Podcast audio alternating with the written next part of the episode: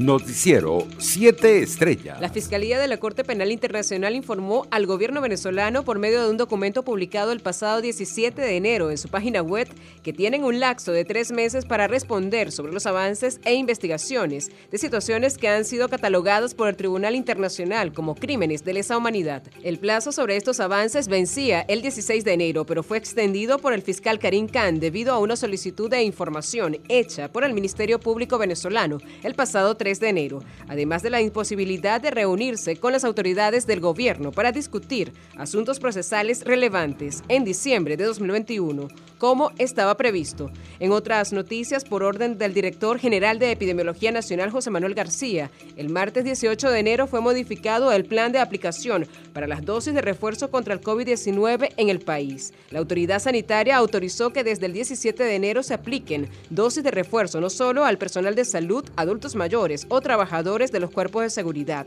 como se había establecido previamente, sino a toda la población. Para poder optar por la aplicación de la dosis de refuerzo, la persona debe haber recibido previamente el esquema completo de vacunación con las dosis existentes en el país seis meses antes. Mientras tanto, cuatro sismos se han registrado en distintas localidades del estado Sucre en las últimas horas, según reportes de la Fundación Venezolana de Investigaciones Sismológicas, FUNVISIS. El más reciente, de magnitud 3.6, ocurrió a las 4 y 8 a.m. de este miércoles en Cariaco. FUNVISIS informó en su página web que el movimiento telúrico ocurrió a 13 kilómetros al este de la ciudad. Internacionales. El secretario general de la OTAN, Jens Stoltenberg, volvió a manifestar el fuerte apoyo de la Alianza Atlántica a Ucrania durante una conversación telefónica con el presidente de ese país, Volodymyr Zelensky, y además aseguró que no comprometerá ante Rusia principios claves. Por su parte, el primer ministro del Reino Unido, Boris Johnson, afirmó este miércoles que se levantarán la mayoría de las restricciones de coronavirus en Inglaterra a partir de la próxima semana, incluidas el uso de mascarillas en el transporte público y en las tiendas, las directivas para trabajar desde casa y los certificados de vacunación. El premier británico dijo que los cambios entrarían en vigor a partir del 26 de enero. En otras noticias, el Senado chileno decidió prorrogar hasta el 9 de febrero la militarización de cuatro provincias del sur del país, en la jornada más violenta en lo que va de año. Con 18 votos a favor y 14 en contra y 9 abstenciones, se aprobó la séptima prórroga del estado de excepción constitucional de emergencia, que se declaró hace casi 100 días, lo cual se extenderá hasta el próximo 9 de febrero en las provincias del Bibobio y Arauco, en la región de Bibobio y en las provincias de Cautín y Macheco, en la región del Biobio y en las provincias de Cautín y Macheco, en la región de la Auracania. En otras noticias, 2021 fue uno de los siete años más calurosos jamás registrados, según confirmó este miércoles Naciones Unidas. Estos últimos siete años, entre 2015 y 2021, han sido los más cálidos registrados, aunque el fenómeno meteorológico La Niña hizo bajar de forma temporal las temperaturas el año pasado, confirmó este miércoles la ONU. La organización subraya que por séptimo año consecutivo la temperatura mundial superó en más de un grado Celsius los niveles preindustriales.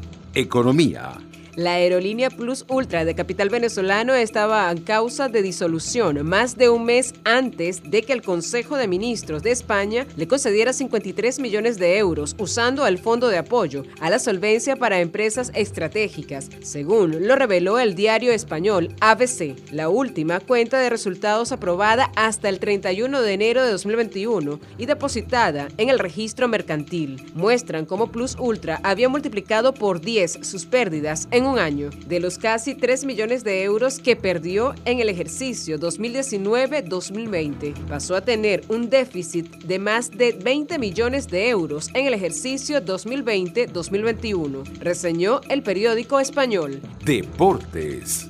La checa Barbora Kelsikova, número 4 del ranking mundial, y la japonesa Naomi Osaka, número 13, ascendieron lanzadas a la tercera ronda del Abierto de Australia, tras superar a la china Si Yuan por 6-2 y 6-3 y la estadounidense Madison Branglitz por 6-0 y 6-4 respectivamente. Noticiero 7 Estrellas.